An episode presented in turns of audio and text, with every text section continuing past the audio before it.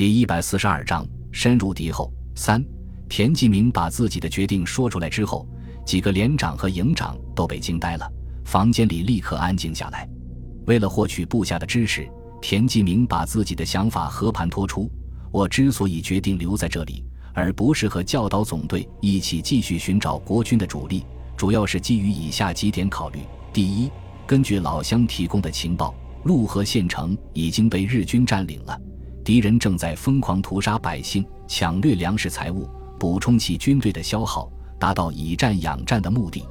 我们既然是中国军人，自然要尽力阻止日军的暴行，保护百姓的安全。第二，据我估计。附近地区应该已经全部沦于敌手，国军的主力应该早就转移了。我们几千人的队伍在敌战区穿行，很难不被日军发现。第三，我军主力从南京突围以后是向广德方向前进的，应该不会到江北来。我们即使找到了国军的主力，最后也是被编入其他部队，这是谁都不愿意看到的。田继明看到军官们在聚精会神地倾听自己的解释，就继续说道。当然，留在这里的困难也不小。首先，日军肯定在南京和京浦路沿线驻有重兵，随时都可能威胁到我们。敌人也不能容忍占领区内有中国军队存在。其次，我们团还有三千一百二十五人，在没有后勤补给的情况下，任何一个村庄都无法提供足够的粮食给我们。再次，我们的弹药已经不多了，而且没有补充。肯定是越大越少。最后一点就是电台已经损坏了，无法和军部取得联系。以后的行动要全部由我们自己来决定了。介绍完情况，田吉明说道：“我们现在已经陷入孤立无援的境地，凡事都要靠自己，所以大家只有齐心协力，才能共度难关。大家有什么建议和想法，一定要说出来，集思广益，才能避免犯错误。”三营长刘大彪说道。团长，我们可是正规军呀，在战场上和小鬼子真刀真枪的干，咱们绝对不含糊。可是打游击战的话，一点门道都摸不到呀。说完之后，他扭过头问大家：“你们说是不是？”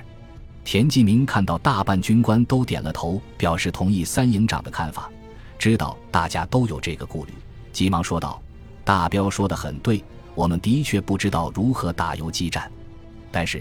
现在的形势却迫使我们必须学会有游击战，因为我们这点兵力根本没有能力和日军硬碰硬。更何况留在这里的主要目的是保护老百姓。如果大家都痛痛快快的壮烈殉国了，不等于把他们全部送到日本人手里去了吗？所以大家必须调整自己的心态，放下正规军的架子，好好学习怎么打游击战。二营的一个连长说道：“咱们虽然没打过游击战。”可是没少和红军交手，就先把他们以前对付我们的手段照搬过来用就是了。田继明眼睛一亮，用鼓励的目光看着这个连长，说道：“张虎，你说的很好，接着说。”张虎得到团长的表扬，更加起劲了。我想，老百姓肯定是支持我们的，有他们的帮助，就有了地利和人和。有什么风吹草动的，咱们很快就能知道。敌人就不同了，离开了交通线，机械化的优势发挥不出来，再加上地形不熟悉，此消彼长，我们未必没有机会在这里站稳脚跟。二营长王浩看到自己的部下在团长面前露了脸，得意地朝四周看了看，说道：“我完全同意张虎的意见。另外，我还要补充一点：淞沪会战和南京保卫战打了好几个月，虽然是江北不是主战场，可是也有不少国军在这里和日军战斗。”应该有不少部队和我们一样没有及时撤退。如果全部聚集在一起，数量肯定很可观的。这样一来，咱们就有机会发展壮大了。田继明非常满意地点了点头。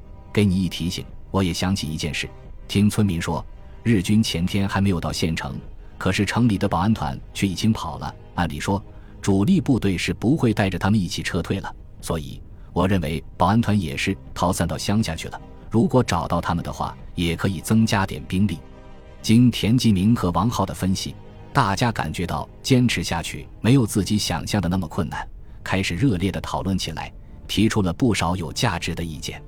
可是，一营长朱大刚却提出了自己的疑问：照这样看，扩充部队是没有太大的问题，可是并不表示我们能够坚持下去。大家不要忘了，咱们一没有兵工厂，二没有后勤补给，作战消耗的武器弹药怎么补充啊？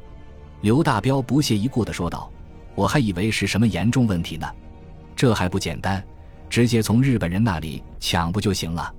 张虎补充道：“这里距离京浦路不远，咱们可以袭击日军的运输列车，也能解决一部分。”朱大刚摇摇头：“我们的步枪和机枪都是七点九二毫米口径的，鬼子的步枪和机枪却是六点五毫米口径的，他们的子弹我们用不了呀。”王浩补充道：“我们全部是半自动步枪，消耗弹药特别快，没有补充是坚持不了多久的。”田继明思考了一会之后，果断地说道：“既然这样，就保留一个营用我们自己的武器，其他部队的等缴获到足够的武器之后，全部换装成日式装备算了。咱们也要以战养战。”王浩说道：“就是，我们现在是准备打游击。”就不要再拘泥武器装备的制式了，只要能消灭敌人，就是用大刀长矛也无所谓。刘大彪急忙说道：“团长，王浩的话你可都听见了。要是换装备，就从二营开始换，反正他无所谓。我可舍不得半自动步枪，就保留我们营好了。”朱大刚不满地说道：“凭什么保留你们营？”说完，直盯着刘大彪，摆出一副要据理力争的架势。田继明知道没有谁愿意把自己的部队换成日式装备，只好把这个问题先搁置起来。大家就不要争了，我们手头的弹药还够打两仗，这个问题先放一放，以后再讨论。再说，你们就是愿意换装，也得去找日本人要去。刚刚解决一个问题，王浩又提出了另外一个问题：我们现在和总部失去了联系，无法向上峰请示，在这里擅自扩军。会不会惹得师长不高兴？刘大彪笑着说道：“师长的脾气你还不知道？咱们在这里招再多的人马，也还是独立师的，是十九路军的，师长怎么会不高兴呢？”然后故作神秘地看着王浩说道：“就怕到时候不高兴的是你自己。”王浩奇怪地问道：“为什么？”在座的军官们也都感觉刘大彪的问题很奇怪，把目光全部聚集在他身上。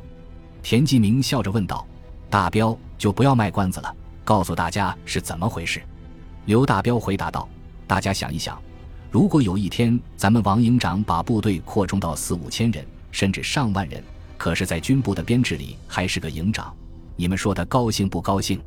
说罢，哈哈大笑起来。被刘大彪这么一搞，会议的气氛更加热烈起来。军官们在轻松愉快的气氛中放松下来，纷纷出谋划策。